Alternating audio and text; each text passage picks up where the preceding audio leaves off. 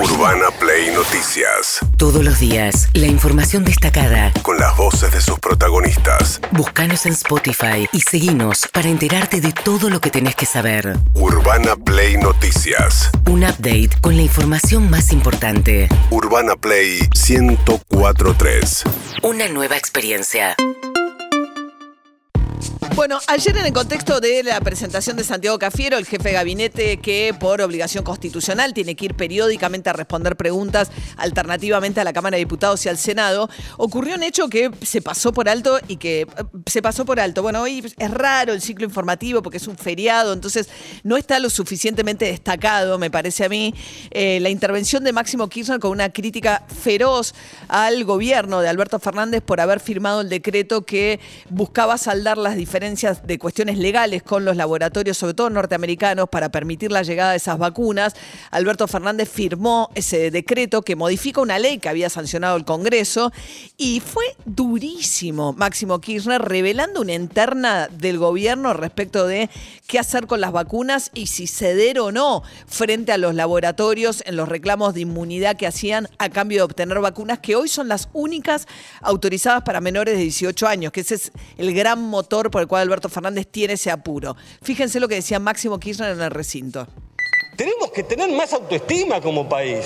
¿O acaso siempre vamos a buscar la validación afuera y no en nuestra propia experiencia? Porque yo no quiero un país que sea juguete, de las circunstancias o que tenga que ceder a los caprichos de laboratorios extranjeros que con más y con muchísima mezquindad buscan siempre doblarle, el brazo al gobierno y también a este Congreso, que votó una ley de vacunas como la que votó y no hubo un laboratorio ni europeo ni asiático que pusiera ningún pero a la hora de poder negociar con la Argentina.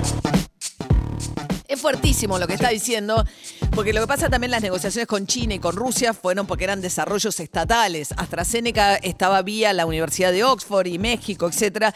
Y él está diciendo, ¿por qué los demás laboratorios no pusieron peros y se le dio todo lo que pedían a los laboratorios norteamericanos con el decreto? Sí, continúa hablando del tema de los laboratorios en su discurso de cierre de eh, la exposición de ayer y donde dice, bueno, y después me viene a hablar de geopolítica que es otro de los argumentos.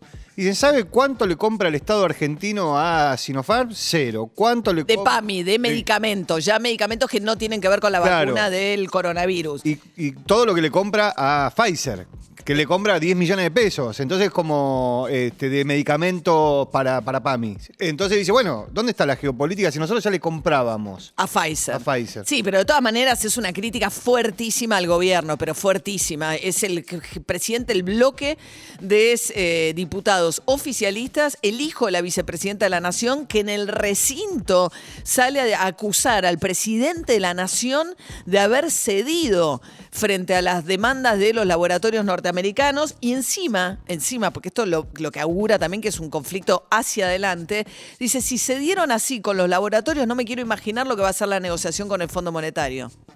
Si así le fue de bien a este laboratorio con el eco que encontró mucha parte de la clase política argentina, ¿cómo no va a ir con el Fondo Monetario Internacional? Porque muchas de las cosas que dicen, que escuché de muchos colegas de esta Cámara son ciertas.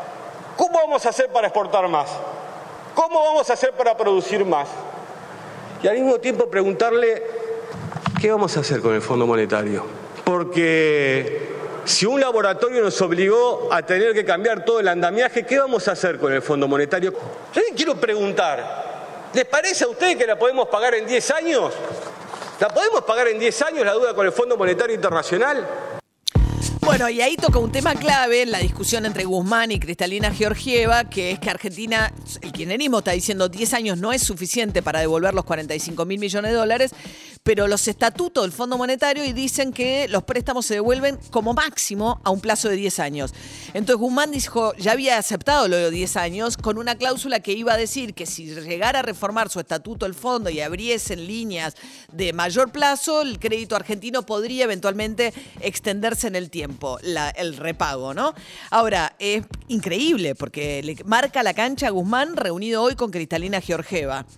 Eh, y además, todo esto tapó el anuncio de Santiago Cafiero, el jefe de gabinete, que había ido a anunciar que había un acuerdo con Moderna para comprarle a este laboratorio norteamericano las vacunas, justamente pensando en la población de 18 años con enfermedades comorbilidades.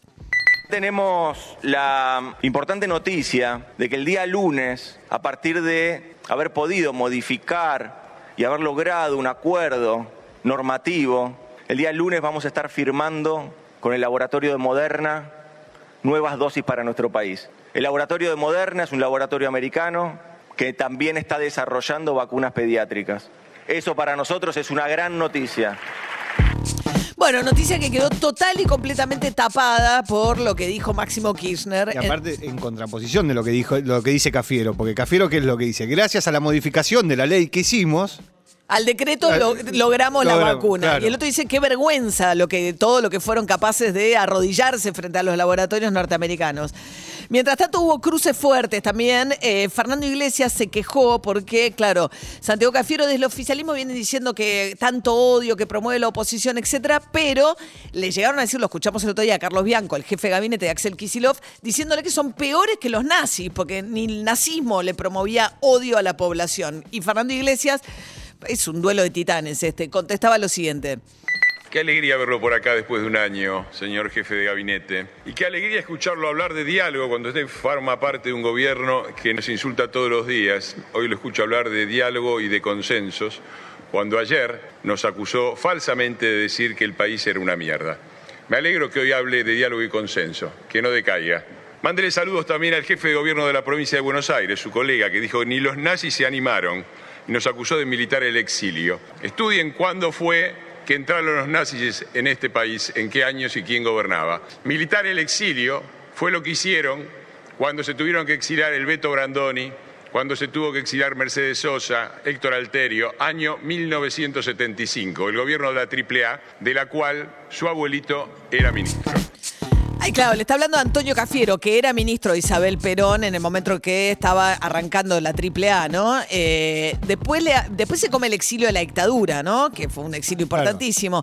Y le habla de la acogida que le dio Perón a algunos jerarcas nazis en su momento, ¿no? Sí, Eh, eh, mezcla todo ahí. Pero cuando habla de la idea de que ustedes están agitando un país de mierda, que es lo que le había dicho Santiago Cafiero en la reunión con jóvenes en la Casa Rosada, diciendo no se dejen comer por esta idea de que esto es un país de mierda, a lo que alude es a una serie de artículos, sobre todo salen en Infobae, Nación y Clarín, de historias de argentinos que se van al exterior y les va fenómeno, la pasan bien. Entonces, alentando la idea de que para muchos la única salida posible es Ezeiza, una idea de una enorme sensación de derrota.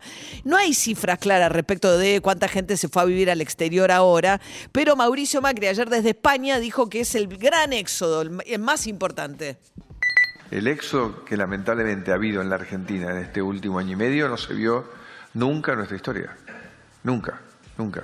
Toda la gente que puede emprender, que está capacitada, profesionalizada por alguna manera, una parte importante de toda esa gente ha decidido emprender su vida en otro lugar porque siente que este modelo de, de- atropello de no reglas pone en riesgo que sus hijos tengan futuro. Y muchos han ido aún yéndoles bien porque no sienten que en un sistema tan anárquico que finalmente es propicio para todo tipo de comportamientos mafiosos, uno pueda desarrollar a futuro un- una familia y ellos se puedan desarrollar a sí mismos en un rol activo en la sociedad. Bien, eh, esto y el tema de los varados también, ¿no? La idea de que, por un lado, el que puede se va, aunque le vaya bien, y la idea también de que están varados eh, los argentinos en el exterior, que es cierto, el gobierno hoy vence el decreto, lo va a prorrogar un mes más, con eh, limitando el ingreso a 600 personas por día. Han encontrado otros dos viajantes eh, que llegaron con la variante Delta. Es importante contener la diseminación de la variante Delta. Yo creo que el gobierno podría ofrecer algo más fluido, con la obligación eventualmente de permanecer en hoteles, como en Inglaterra, como en Canadá, como tantos países que han tomado medidas similares. A mí me parece que lo más difícil de esto es decir 600 y nada más, y deja mucha gente que por ahí está en situaciones muy complicadas, que no se puede mantener afuera o que tiene una enfermedad. De hecho, hay un fallo que hizo lugar a un habeas corpus de dos argentinos que están en Estados Unidos con enfermedades para que se los eh, habilite a regresar cuanto antes. Mariela Belsky, directora ejecutiva de Amnistía Internacional, hablando sobre los argentinos varados. Nosotros tenemos relatos de gente que se ha ido a tratamientos médicos, tenemos documentado un montón de casos que es lo que le queremos llevar al jefe de gabinete, que vea los casos que tenemos documentados, para que vea que no son millonarios que se fueron a Miami a vacunar, puede que lo haya y me- nos da igual, o sea, no es un problema de amnistía. Lo que queremos es que, es que cumplan la ley y acá no se está cumpliendo la ley. Si este viernes, mañana, ellos determinan, por ejemplo, un plazo, dicen, bueno, a partir de, por darte un ejemplo, el 15 de julio al 15 de agosto, nosotros avisamos, no vamos a dejar entrar. Bueno, eso es distinto. La gente va a tener Claro. que decir, yo no me animo a viajar o me animo. Y lo otro es eso que te hacen firmar cuando salís, que obviamente jurídicamente no tiene absolutamente ninguna validez. El Estado no te puede obligar a que vos firmes nada en donde renuncies a tus derechos. Sí, la salida, la salida de argentinos y extranjeros con documentos de Argentina entre el 16 de marzo del 2020 y el 30 de junio de este año son 730.000 personas. Lo que pasa es que tiene que ver con la- estos datos de migraciones, tiene que ver con la salida de argentinos. Uno no sabe si. ¿Cuántos sa- vuelven de ¿Cuántos eso? vuelven? claro. Claro. Urbana Play Noticias.